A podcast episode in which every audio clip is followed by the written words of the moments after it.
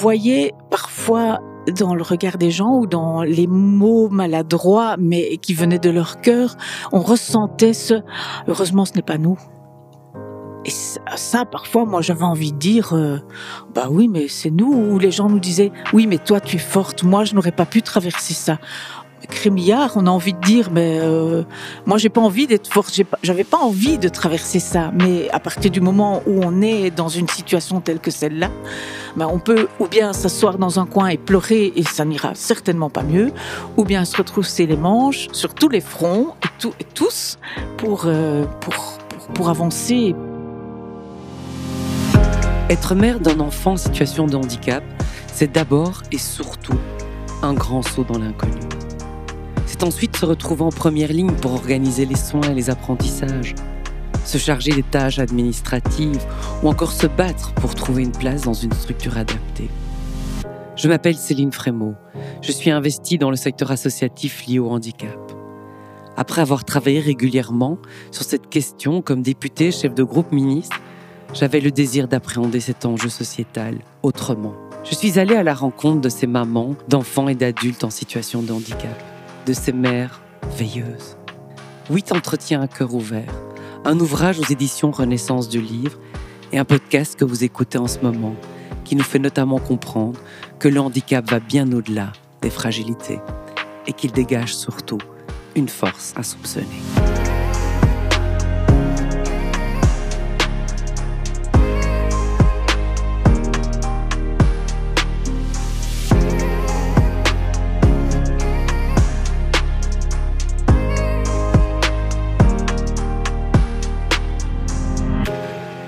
Patricia Carrez, bonjour. Vous êtes une merveilleuse dans tous les sens du terme. Après vous être euh, battue pour euh, sauver la vie de votre fille Eleanor atteinte d'un cancer, vous avez déplacé des montagnes pour qu'elle ne perde pas complètement la vue et vous êtes devenu sa coach notamment au JO d'hiver de 2018 lorsque guidée par sa sœur, elle a dévalé les pistes pour ramener à la Belgique une médaille dans ce type de compétition, une première. On va évoquer tout ça avec vous. Mais d'abord, comment avez-vous découvert qu'Éléonore, votre petite dernière, avait quelque chose de singulier? Alors, ça a commencé euh, tout à fait par hasard, où euh, en fonction de la manière dont son regard était orienté, nous avions l'impression, son papa et moi, qu'elle avait une petite tache dans l'œil gauche. Mais c'était vraiment accidentel et tout à fait fortuit, très bref. Et donc on n'y a tout d'abord pas accordé trop d'importance. Alors tout d'abord, ça veut dire euh, quand elle avait un mois et demi. Mais euh, jour après jour, nous avons eu l'impression que son évolution n'était pas tout à fait semblable à l'évolution des, trois grands, euh, qu'au lieu de s'ouvrir au monde, elle avait plutôt tendance à se refermer, à souffrir de la lumière, à ne pas s'intéresser à ce qu'il y avait autour d'elle, et j'ai pensé qu'elle n'entendait pas. Euh, j'ai fait toutes sortes de tests. On a claqué des portes, on a mis de la musique, on a claqué des doigts un peu partout euh, pour voir ce qui se passait. Et on est arrivé à la conclusion que c'était une fausse alerte. Elle entendait tout à fait bien. mais il y avait ce sentiment que quelque chose n'allait pas. Et donc, je me souviens d'une nuit euh, début septembre où, après l'avoir allaité, j'ai éteint toutes les lumières et je suis passée devant ses yeux avec euh, une allumette allumée, un briquet. Je, je suis allée jusqu'à presque me brûler les doigts pour lui faire suivre cette lumière et elle ne suivait pas. Et donc, au lendemain de cela, euh, on a vu un médecin qui nous a dirigés vers un hôpital et c'est là que l'aventure euh, Éléonore ou la vie autrement a commencé. On vous annonce assez rapidement qu'Éléonore ne voit pas. Comment est-ce que vous réagissez? Alors, dans un premier temps, nous, personnellement, on se dit, ben, il n'y a pas de raison de ne pas trouver d'explication à cela. On va pouvoir traiter cela et on va lever le rideau. On a, on a vraiment visualisé cette, cette, cette déficience visuelle comme un rideau qui était baissé et qu'il allait falloir de toute la force de la médecine, toute l'énergie de la revalidation, etc., euh, la chirurgie peut-être, qu'on allait pouvoir lever ce rideau. Euh, mais on s'est aussi dit, euh, avant de savoir à quoi était dû cette déficience visuelle, donc cette cécité, puisque à l'époque c'était une cécité totale. Euh, on s'est dit aussi qu'on ne savait pas très bien comment on allait gérer ça, euh, euh, mais qu'on on allait trouver la force en nous. On pense à quoi à ce moment-là À la vie de sa fille, à sa scolarité? Alors au moment même de, du diagnostic de la cécité, on ne pense pas à sa vie, on pense à sa, euh, en tout cas à la perte de sa vie, parce qu'il y a eu deux étapes. Euh, on pense à tout ce qui va être difficile pour elle. On a des images de canne blanche. Nos enfants nous ont dit chouette, on va avoir un chien, un chien d'aveugle, euh, le premier jour, donc quelques heures après le diagnostic. et puis vient le jour du diagnostic complet où on nous annonce un cancer de la rétine euh, qui porte un nom effroyable, rétinoblastome bilatéral génétique.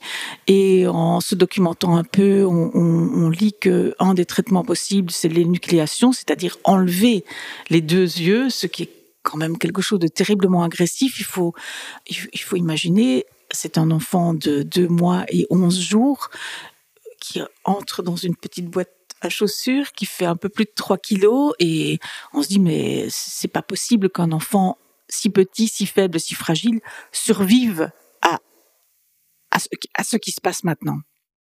Donc la cécité, l'annonce aussi d'un cancer, c'est quelque chose d'assommant?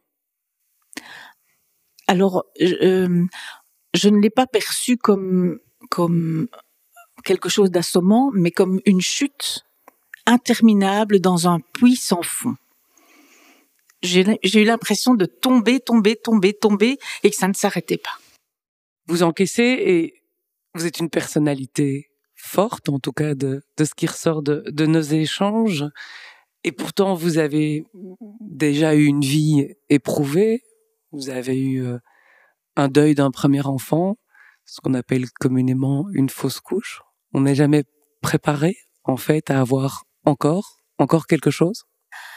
Euh, Alors la, vie, l'enfant que j'ai perdu, euh, je ne l'ai pas perdu dans, à un très jeune âge. J'avais presque la trentaine, enfin j'étais dans la fin de la vingtaine, et euh, la vie m'avait déjà appris qu'il n'y a pas de quota aux, aux, incidents, aux accidents de la vie. Il n'y a pas de quota au, à la douleur ou à la peine. Euh, ça ne peut, ça ne s'arrête pas forcément quand on a rempli la carafe. Euh, ça déborde et donc euh, je, je, je savais que un malheur n'est pas forcément le, seul et l'unique et le dernier malheur qui peut arriver, mais effectivement, euh, ça, marque, ça marque une vie et euh, euh, ce bébé, parce que nous l'avons toujours appelé bébé, même si c'était avant trois mois de grossesse que nous l'avons perdu, ce bébé, il a une place dans notre famille. Les autres enfants connaissent le prénom que nous avions donné à notre bébé perdu. Martin. Martin, exactement, Martin.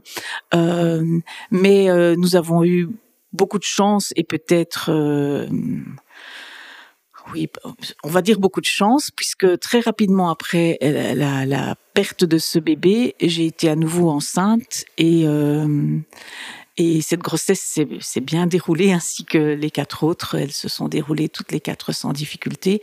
Et donc, euh, mais oui, on peut traverser un malheur et puis rebondir. Et, et je dirais personnellement que chaque épreuve que j'ai traversée m'a rendue plus forte. Éléonore euh, va démarrer une chimiothérapie. C'est un bébé de deux mois. L'épreuve est inqualifiable. Comment est-ce que vous tenez le coup, Patricia? Je pense qu'on se met un petit peu en, en pilotage automatique. Et puis, il y a les trois grands. L'aîné de nos trois grands euh, va avoir sept ans. La deuxième va avoir six ans. La troisième, euh, presque deux ans. Et euh, on ne peut pas se concentrer uniquement sur l'enfant pour, le, pour, la vie duquel on, on, craint vraiment beaucoup. Euh, il y a les trois grands qui doivent fonctionner, qui veulent fonctionner, qui veulent vivre. Et euh, assez rapidement, euh, c'était au début du mois de novembre, j'ai recommencé à me maquiller. Et ça, ça voulait dire que j'avais redémarré. Et les rendez-vous vont s'enchaîner en onco-ophtalmologie. Est-ce que le plus dur, c'est de garder son lien de mère avec ce, tout petit bout qui, lutte déjà pour euh, sa survie? Non, ça c'est pas difficile parce que, en tout cas pour moi, ça n'a pas été difficile parce que je me suis dit que la seule chose que je pouvais lui donner, c'était de l'allaiter, de lui donner un maximum d'anticorps, toutes les forces, tout ce que je pouvais lui donner. Les médecins me disaient d'ailleurs, euh, continuez aussi longtemps que vous le pouvez, c'est un excellent service que vous lui rendez. Et donc, euh, non, je, je n'ai même si j'ai préparé ses funérailles, j'ai choisi des chants, j'ai ce qui était quelque chose de douloureux et peut-être vu de l'extérieur de macabre, vous pourriez imaginer que j'avais abandonné l'espoir, mais pas du tout. Je me préparais autant à la vie d'Éléonore qu'à éventuellement son décès parce que j'avais du mal à imaginer qu'un si petit bout puisse euh, s'en sortir dans une épreuve euh, aussi rude et aussi violente qu'une chimiothérapie qui courait après un cancer. Eleanor va subir 30 anesthésies au total, chimio, laser, rien ne lui est épargné. Elle est petite. J'aurais envie de dire rien ne lui est épargné, mais pour avoir passé tellement de temps à l'hôpital, je pense qu'Eleonore s'en est rudement bien sortie et euh, elle est sortie de l'hôpital alors que d'autres enfants n'ont pas eu cette chance, d'autres familles n'ont pas eu cette chance. Donc, euh, ben si, la, mort lui a été épargnée et la joie de la vie lui a été accordée. Vous gardez de cette période le, souvenir d'un yo-yo émotionnel. C'est ce que vous m'avez décrit quand on a préparé cette rencontre. Ça veut dire quoi, yo-yo émotionnel? Alors ça veut dire que comme on allait à l'hôpital toutes les semaines, qu'il y avait au début toutes les semaines une anesthésie générale, il y avait, j'imagine que tout parent peut, qui a traversé cela, l'anesthésie générale de son jeune enfant peut, peut me suivre, euh, il y avait, et s'il ne se réveillait pas. Ça, c'est toutes les semaines, on était face à cette petite épreuve là, mais c'était vraiment une épreuve. Et donc on était tétanisés, terrorisés, et chaque fois que qu'elle était éveillée, que le médecin venait nous faire le rapport de ce qu'il avait constaté comme évolution dans ses yeux, euh, quand c'était bon, eh bien waouh, c'était une victoire extraordinaire. Quand c'était moins bon, ou quand son bilan sanguin était moins bon, quand les globules chutaient. Euh, euh, eh bien là, on, on, redégringolait évidemment. Et euh, euh, si vous ajoutez à cela les démarches administratives à faire, parfois c'était facile et ça se résolvait tout seul. Et puis parfois c'était tellement laborieux, c'était tellement difficile de faire, euh, de, de, de, de traverser l'épreuve du médecin conseil, par exemple. Là, on sent qu'on chute et qu'on se dit mais c'est impossible, on n'en sortira jamais. Et, puis il y avait un petit quelque chose qui faisait euh, un petit progrès, par exemple dans la vie d'Éléonore, dans sa dans sa motricité, dans dans la manière dont elle réagissait au monde euh, au, fil du temps. Eh bien ça, ça nous donnait de nouveau de l'énergie et c'était oui, c'était un yo-yo émotionnel. Tantôt c'était fabuleux et d'autres fois c'était extrêmement triste et, décourageant et euh, stressant. Il fallait tenir aussi pour les trois autres Oui, ça, c'était un impératif absolu. Et il faut savoir aussi que les trois autres euh, apportaient énormément à Éléonore.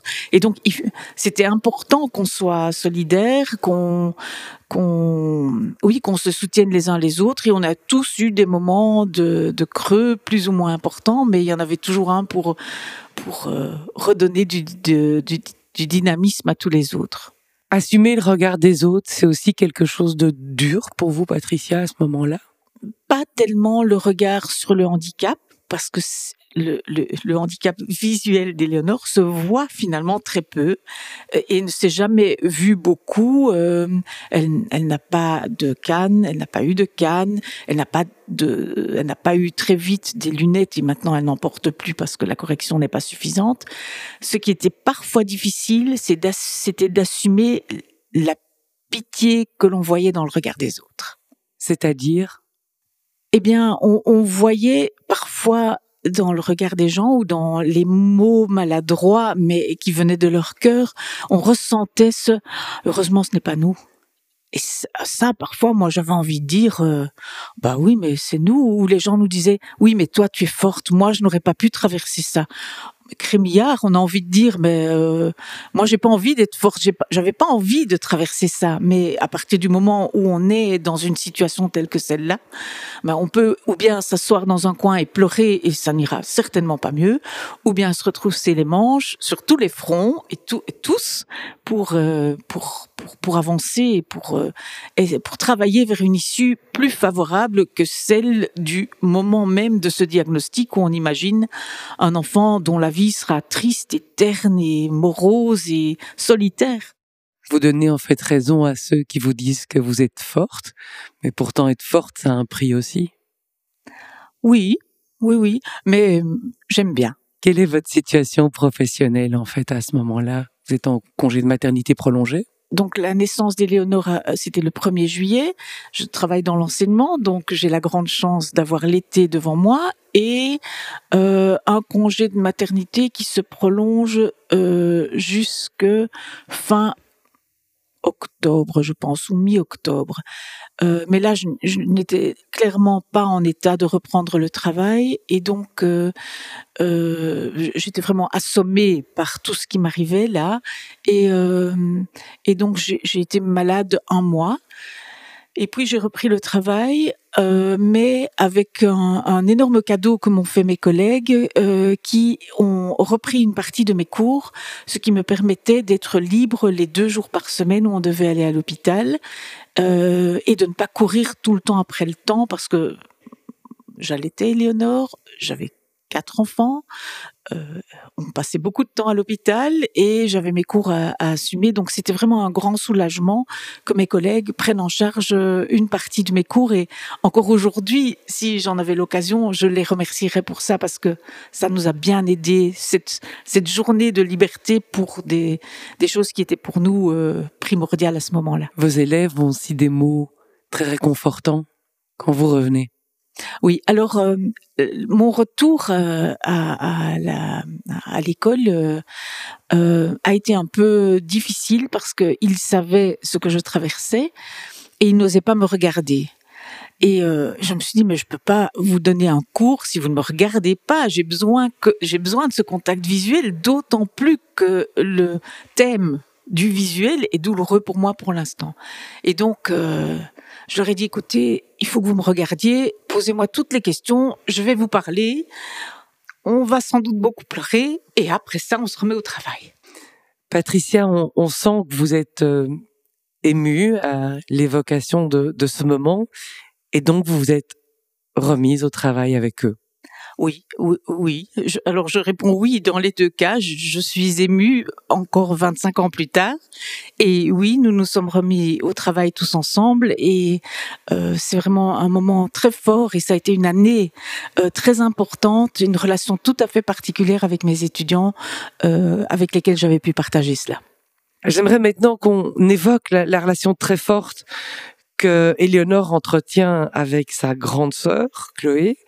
19 mois les séparent et il n'y a vraiment que ça qui les sépare, ces 19 mois. Le relais entre elles, Chloé qui devient propre au moment où Eleonore est née, c'est entre autres ça. Je ne dirais pas qu'il n'y avait que ça qui les séparait, parce que l'arrivée d'un enfant dans une famille où il y en a déjà, ça bouleverse un petit peu euh, l'ordre et les énergies dans la famille. Pour Chloé, par exemple, l'arrivée de sa petite sœur, c'était la perte de son statut de petite dernière et pour les trois, euh, l'arrivée d'Éléonore, ou en tout cas deux mois après son arrivée, c'était quand même le grand chambardement, euh, avec euh, une médicalisation importante d'Éléonore dans une famille où euh, on poussait un peu tout seul. Enfin, je ne veux pas dire qu'on les négligeait, mais tout se faisait naturellement et sans inquiétude. et donc, sans que nous nous en rendions compte tout de suite, Chloé a sans doute développé une forme de jalousie. Euh, il faut dire que comme nous étions beaucoup souvent à l'hôpital avec Éléonore, les trois grands ont logé à gauche et à droite chez les parrains, marraines, grands-parents, oncles, tantes, voisins, euh, euh, même chez le directeur de, de l'école qu'ils fréquentaient. Et donc les deux grands qui allaient déjà à l'école tandis que Chloé était à la crèche, ont poursuivi leur vie un peu normalement, mais pour Chloé, ça a été vraiment un très gros bouleversement. Elle n'a plus pu aller à la crèche pour ne pas mettre Éléonore en danger, euh, parce qu'Éléonore était immunodéprimée pendant sa chimiothérapie. Euh, et donc tous les petits repères que Chloé avait ont été bouleversés, et elle s'est peut-être sentie euh, oubliée, négligée, mal aimée pendant cette période. Et Chloé a eu du mal à aimer Éléonore au début, enfin pendant un certain nombre d'années, et Éléonore ne comprenait pas du tout pourquoi cette sœur-là, alors que Florent et Noémie avaient une relation très très chaleureuse, très très intéressée, très prote- protectrice, pourquoi Chloé n'avait pas cette attitude-là? Et heureusement, ça a pu s'exprimer. Euh, et puis ça s'est exprimé merveilleusement dans leur euh, brève mais magnifique carrière de skieuse euh, euh, de haut niveau. On va en revenir justement à Éléonore. Comment est-ce que vous mettez en place un, projet pédagogique adéquat autour du trajet d'Éléonore? Le sport s'invite dans sa vie, c'est un choix par défaut? Oh non, le sport, ça n'a jamais été un choix par défaut dans notre famille. Ça a été un choix sain. Euh, au-delà de, du choix de, de- éducatif, des, choix éducatifs euh, habituels et généraux. Euh, alors, comment est-ce que ça a démarré au niveau de son projet pédagogique? Eh bien, je dirais ça a commencé vers trois mois et demi avec de l'aide précoce. Euh, on nous avait en effet expliqué que le, le petit résidu visuel qu'Éléonore avait récupéré grâce à la chimio et qui allait peut-être encore euh, augmenter un peu, il devait être entretenu. Et euh, pour entretenir ce résidu visuel, il fallait lui faire comprendre que ces 50 cm de flou artistique dans lesquels euh, elle nageait pouvaient devenir plus que 50 cm simplement en se déplaçant un peu. Et donc, quand elle se déplaçait de 50 cm, eh bien, ce qu'elle avait vu les 50 premiers centimètres venait euh, euh, compléter ce qu'elle voyait dans les 50 centimètres suivants. Et donc, on, on a, euh, avec, avec l'aide précoce, avec le service d'aide précoce, on a, on a vraiment travaillé à la rendre mobile. Et puis, euh, les frères et sœurs, ben, de l'âge qu'ils avaient à l'époque, c'était des moteurs fabuleux pour Éléonore. Ils l'emmenaient partout, euh, dans les petites remorques de leurs petits tracteurs, euh, dans le jardin. euh. Et donc, euh, euh, ce projet pédagogique, il a commencé par le fait qu'elle se mouvait, qu'elle se déplaçait, qu'elle n'avait pas peur de cela. Ensuite, nous avons euh, discuté beaucoup avec la direction de l'école que fréquentaient euh, les trois grands. Dans, dans l'intervalle, Chloé était rentrée à l'école aussi, euh, en leur demandant s'ils acceptaient euh, Éléonore en classe de maternelle.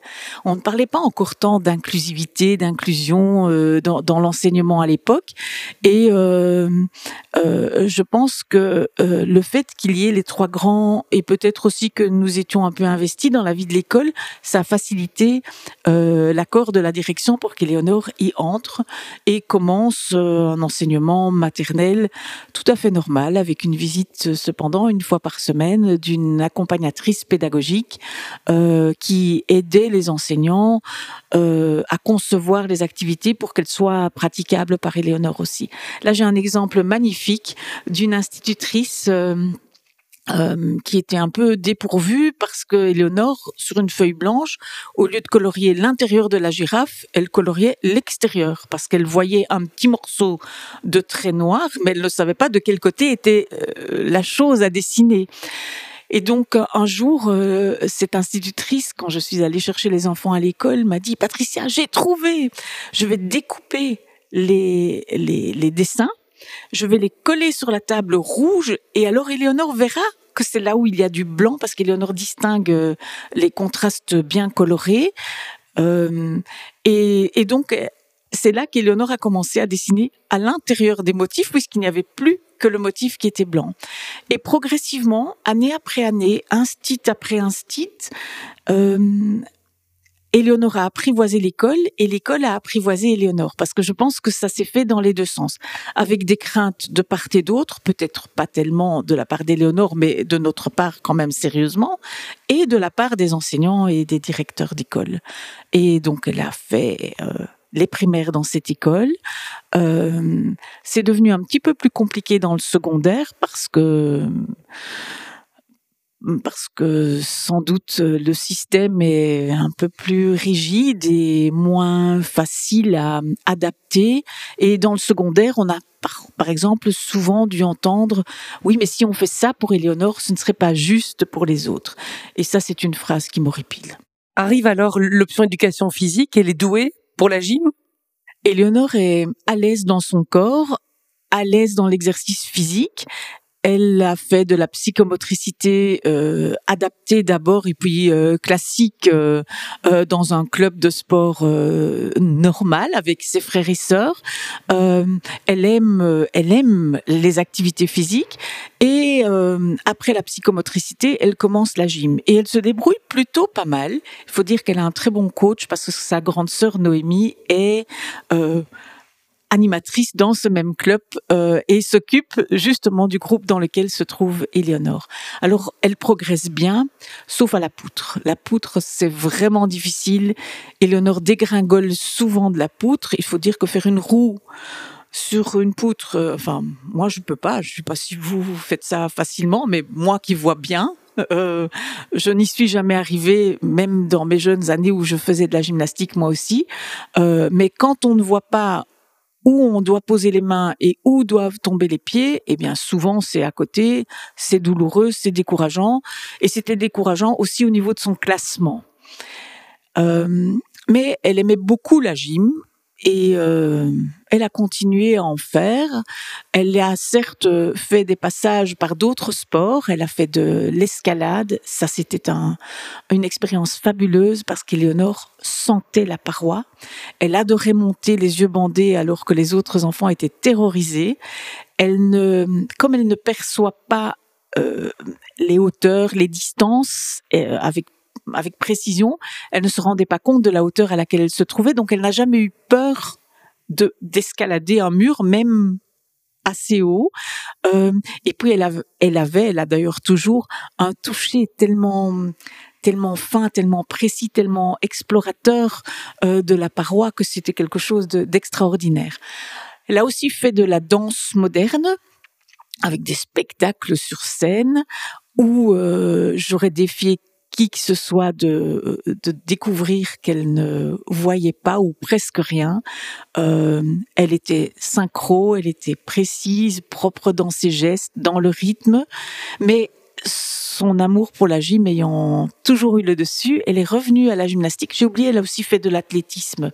Euh, ça, c'était un petit peu plus difficile parce que parce qu'elle courait plus lentement, parce que enfin courir quand on voit peu ou très très peu, c'est quand même un beau défi, même si on vous annonce que la piste est la piste d'athlétisme est plate. Euh, passer, faire du saut en hauteur, c'est compliqué aussi. Euh, euh, faire du cross dans les bois avec les racines, c'est épouvantable. Elle s'est d'ailleurs euh, perdue à plusieurs reprises à l'entraînement et, et à l'échauffement avant les compétitions quand elle allait s'entraîner avec les autres parce qu'elle ne se rendait pas compte que son groupe à elle avait tourné à droite alors que d'autres personnes qui s'entraînaient aussi avaient continué tout droit. Euh, et donc, euh, elle a renoncé euh, à l'athlétisme en fait parce qu'elle ne se trouvait pas assez performante et elle est revenue à la gymnastique. Un jour, vous allez écrire à la Ligue handisport. Dans quel but? Alors, c'était après une discussion avec Éléonore qui avait eu lieu aux alentours des Jeux paralympique d'hiver où j'ai entendu parler de la Ligue handisport. Et Eleonore m'avait dit maman maintenant j'en ai vraiment marre de cette poutre qui me gâche les podiums systématiquement. Euh, trouve-moi un, lieu, une organisation, une règle qui me permet de de faire l'exercice de la poutre au sol. Ou bien un classement qui exclurait la poutre rien que pour moi. C'était une époque où Éléonore ne euh, voulait absolument pas entendre parler d'intégration dans des groupes de déficients visuels, dans des groupes de personnes handicapées. Euh, elle voulait faire comme les grands et elle voulait faire et être comme tout le monde. Et donc, euh, je, me suis demandé où j'allais pouvoir trouver ça. Et en cherchant un peu sur Internet, je me suis dit, ben, je vais écrire au comité paralympique belge en euh, leur demandant s'ils ont une idée.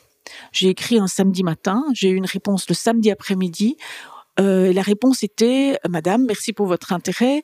Lundi, une personne de la Ligue handisport francophone prendra contact avec vous pour discuter de cette question. Et effectivement, le lundi matin, euh, euh, l'un des membres de la Ligue handisport m'a téléphoné en me demandant d'expliquer ce que je voulais euh, réellement pour Éléonore. J'ai donc réexpliqué cette histoire de poutre au sol ou de classement spécial ou bien de, de de compétition adaptée. Et là, on m'a dit que ça n'existait pas en gymnastique pour les déficients visuels en tout cas en Belgique, mais qu'on pouvait proposer de l'athlétisme à Éléonore. Euh, Éléonore était à côté de moi et entendait la conversation. Elle m'a dit ah non non non plus de l'athlétisme, ça ne va pas. Euh, alors ils lui ont proposé de la natation. Elle n'était pas enchantée de cela. Et, et après cela, la personne que j'avais au téléphone m'a dit mais elle pourrait faire du ski. Et ma réaction a été mais monsieur vous êtes fou en Belgique on n'a pas de montagne on n'a pas de neige, et je vous rappelle qu'elle est déficiente visuelle et que son handicap est assez lourd. Ah mais madame, nous avons une euh, jeune euh, skieuse euh, malvoyante accompagnée d'un guide à la Ligue handisport, m'a répondu mon interlocuteur. si vous voulez, je vous mets en contact.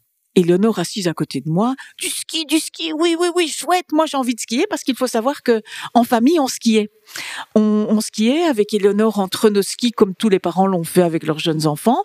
Et ensuite, Éléonore euh, skiait derrière nous et suivait euh, le manteau euh, rouge vif de son papa qui se qui se distinguait bien dans la neige. Parfois d'ailleurs, elle a suivi d'autres manteaux rouges euh, et s'est trouvée soudain toute seule et nous euh, affolés d'avoir perdu Éléonore euh, dans les montagnes. Mais donc le, ski, c'est quelque chose qu'on pratiquait une fois par an, comme, certaines familles le font, certaines familles belges le font. Et donc le ski, ça lui parlait. Et il faut dire aussi que Éléonore et Chloé skiaient souvent ensemble parce qu'elles avaient le même niveau, elles étaient dans la même tranche d'âge. Euh, et donc, on avait des solutions pour, pour skier gentiment, ça on avait trouvé. Et donc, mon interlocuteur me dit, mais prenez contact avec Monsieur Antel, euh, il va pouvoir vous expliquer, c'est le guide de la déficiente visuelle euh, que nous avons dans à la Ligue. Vous pourriez voir avec lui et peut-être que c'est quelque chose qu'on pourrait tenter avec Éléonore. J'ai donc fait cela, on m'a donné les informations, je me suis dit oui, oui, effectivement, mais ce monsieur, il est, il est adulte, il conduit, euh, mais moi je ne vais pas pouvoir euh, conduire Éléonore en France aux compétitions en Autriche. Euh, ça, me paraît quand même très compliqué. Et quelque temps après cela, Éléonore avait 14 euh, ans. Quelque temps après cela, la Ligue handisport a repris contact avec nous en nous proposant une journée de détection euh, dans un complexe avec une piste couverte aux Pays-Bas euh, et en nous disant ben, venez avec vos enfants, les autres pourront skier aussi. Alors euh, Florent n'était pas disponible, euh, mais Noémie, Chloé et Éléonore et moi, nous sommes donc partis en, à la fin du mois de septembre 2014 euh, ou 15, maintenant je ne sais plus. Euh, enfin, peu importe, euh, euh aux Pays-Bas et Éléonore a, a montré ce qu'elle savait faire à ski euh, en suivant le, le guide que la Ligue handisport avait déjà. Ensuite, Chloé et Noémie ont été invitées à mettre l'équipement de ce guide et c'est un, comment dirais-je, un dispositif qu'utilisent aussi les motards, un micro et un casque, et ils correspondent euh, ainsi entre eux. Et donc Éléonore et Chloé avaient toutes les deux euh, ce dispositif, Éléonore et Noémie aussi. Et on a commencé par Noémie qui a guidé Éléonore sur cette petite piste couverte des Pays-Bas. Et à l'arrivée en bas, Noémie a dit, oh non, moi, ça me stresse beaucoup trop, j'ai trop peur qu'elle tombe. Non, non, non, non, non, je ne ferai plus jamais ça. Ça, ça, ça ne va pas du tout. Et, ensuite, on a donc proposé à Chloé de le faire. Il faut savoir que Chloé, c'est notre force tranquille. C'est c'est quelqu'un de très solide, de bien organisé, de, euh, de, d'à la fois prudent et téméraire, euh, forte dans sa tête. Et Chloé est partie devant Éléonore. Éléonore l'a suivie, reproduisant ainsi un peu ce, qu'elle faisait quand on allait skier à la montagne, euh, Éléonore suivait Chloé pour ne pas se perdre trop souvent, euh, mais là avec un dispositif euh, audio qui leur facilitait la tâche. Au terme de cette journée, le responsable de la Ligue handisport se tourne vers Éléonore et lui dit Éléonore, que dirais-tu de faire un stage à la Toussaint à Tignes? Les yeux d'Éléonore pétillent, elle se dit chouette, je vais aller skier à Tignes, ça va être génial dans ma tête, c'était mais comment est-ce que je vais organiser ça? Moi, je n'ai pas de congé à la Toussaint, à l'université, on a qu'un jour. Aller à Tignes. Euh. Et puis il se tourne vers Chloé et lui dit "Et toi, Chloé, on va te prendre aussi en stage. Tu vas être sa guide." Là, je me suis un peu effondrée en me disant mais comment est-ce que je vais gérer tout cela? Euh, J'imaginais aussi les aspects financiers de ce genre de choses. Euh, envoyer un enfant à la neige, euh, ma foi, deux enfants à la neige. Il faut des skis, il faut les appareillages audio, enfin il fallait un peu de matériel, il faut un équipement et euh, on avait nos grosses vestes de ski euh, comme monsieur et madame tout le monde mais pas euh, de l'équipement de compétition. Bref, les enfants sont partis faire ce stage à Tignes qui s'est très bien passé avec l'autre jeune femme malvoyante et son guide qui a véhiculé tout le monde, qui a embarqué les skis, les bagages, etc. C'était relativement facile. Le stage à Tignes, les entraînements qui, vont s'enchaîner et en fait on n'est plus très loin à un certain moment d'une possible participation aux Jeux paralympiques en Corée du Sud. Vous n'auriez jamais imaginé ça? On n'est plus très loin, mais on est quand même à 4 ans. Hein. Euh, à ce moment-là, on n'y pense pas encore du tout, mais à la toute première compétition que font les filles, elles font un petit podium. Et là, tout le monde se dit, hum, il y a peut-être vraiment du potentiel. Et sans doute dans l'esprit de la Ligue handisport, c'est mise en marche toute une procédure et tout un cheminement vers les Jeux de 2018. Dans notre esprit, c'était, elles feront une ou deux compétitions par an, ce sera sympa. Il va falloir expliquer à l'école qu'elles vont être absentes. Mais on n'a pas imaginé tout de suite qu'il allait falloir les libérer 200 jours par an, ce qui était le cas pendant la dernière année avant les Jeux. Et non, je n'ai jamais pensé qu'une de mes filles, qu'un de mes enfants, dans notre cas, deux de nos enfants, participent à des Jeux olympique, paralympique. Donc ça, c'était non, ça c'était encore une grosse surprise dans notre vie. Peu à peu, la Belgique va découvrir les sœurs, les sœurs Sana. Qu'est-ce que vous ressentez comme mère en les voyant s'entraîner comme ça en duo? Alors parfois j'ai très peur parce qu'elles prennent des risques. Il faut qu'elles aillent vite. Hein c'est une question de vitesse. Et Éléonore, elle n'a jamais eu l'occasion de produire seule de la vitesse à ce point-là. Elles font des descentes à près de 100 km heure et elles, sont quand même peu protégées. Elles ont leur casque, leurs gants, euh, euh, leur euh, comment est-ce que ça s'appelle ça, leur une sorte de corset comme les motards, mais je ne trouve plus le nom. Une dorsale, voilà, ça s'appelle une dorsale. mais pour le reste, elles sont quand même très très exposées. Et donc j'ai parfois très peur j'ai aussi peur des trajets qu'elles font parce que progressivement, Chloé va prendre en charge totalement les trajets d'Éléonore et de Chloé, euh, se déplacer avec une camionnette euh, qui fait 9 euh, mètres de long alors qu'elle a son permis depuis trois ou quatre mois, se déplacer dans la neige, dans l'obscurité, dans le gel, dans le froid, dans le verglas, sur de très longues distances. Donc j'ai souvent peur, mais j'ai aussi, j'éprouve aussi une fierté à me faire exploser le cœur, euh, une fierté qui est d'ailleurs partagée par toute notre famille, nos, autres enfants, euh, les oncles, tantes, cousins, les grands-parents, enfin tout le monde porte ce projet avec une fierté euh, énorme. Et vous m'avez dit que vous avez à ce moment-là cumulé dans votre vie tellement de casquettes. Vous m'avez dit, je suis en première ligne, je suis coach, je suis diététicienne, je suis consolatrice. Ça vous a pris euh, un temps immense?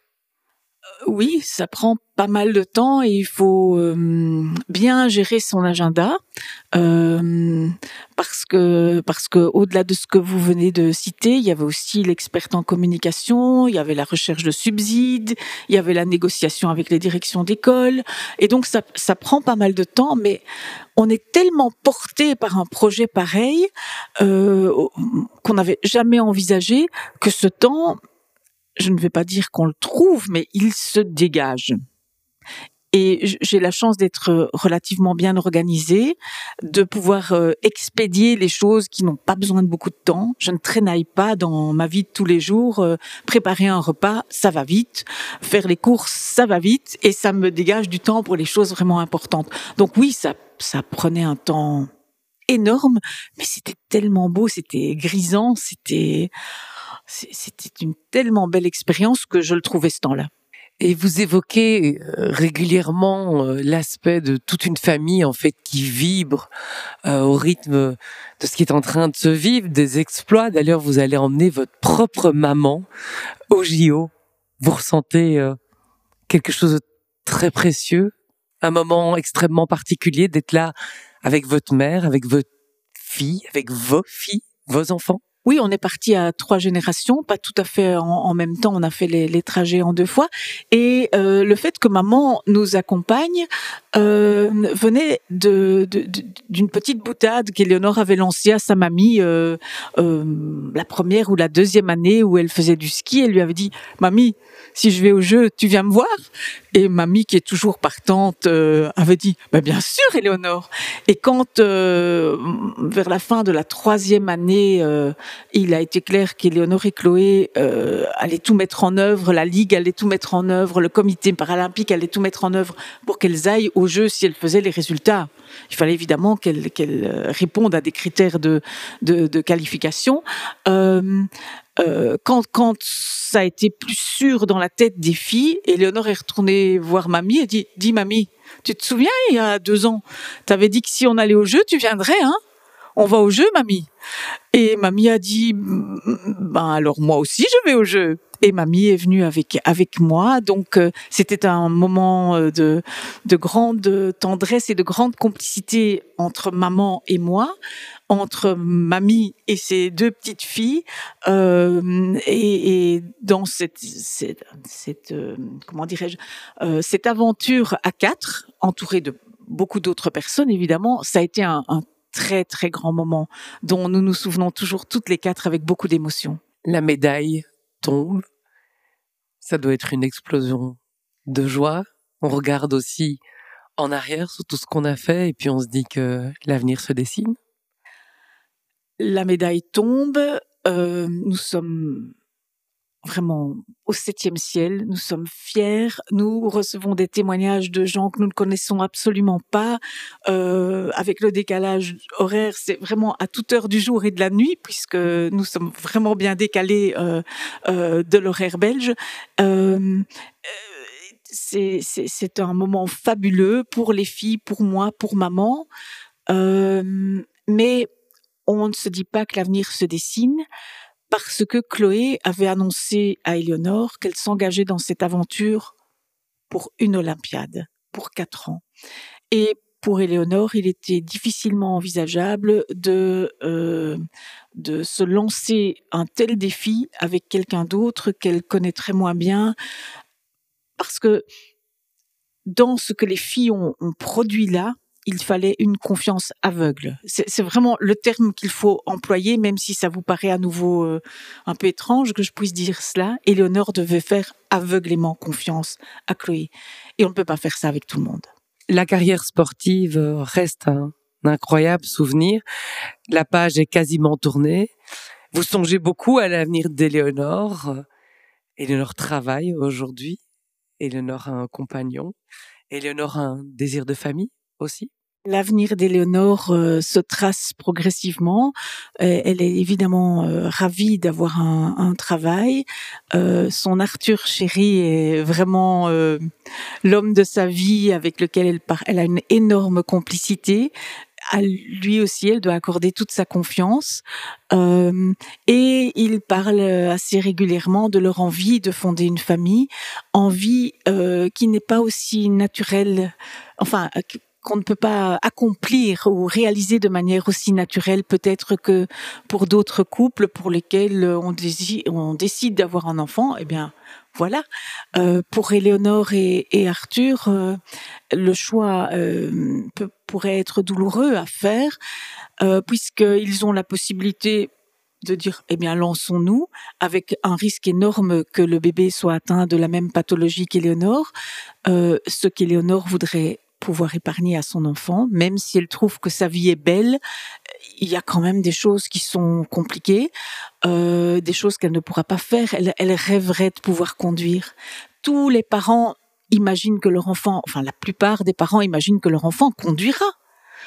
Ben non, Éléonore, elle ne peut pas conduire, elle attend les voitures euh, entièrement automatisées avec beaucoup d'impatience. Euh, Éléonore et Arthur rêvent d'avoir euh, un, enfant, des enfants, mais euh, peut-être pas de manière naturelle.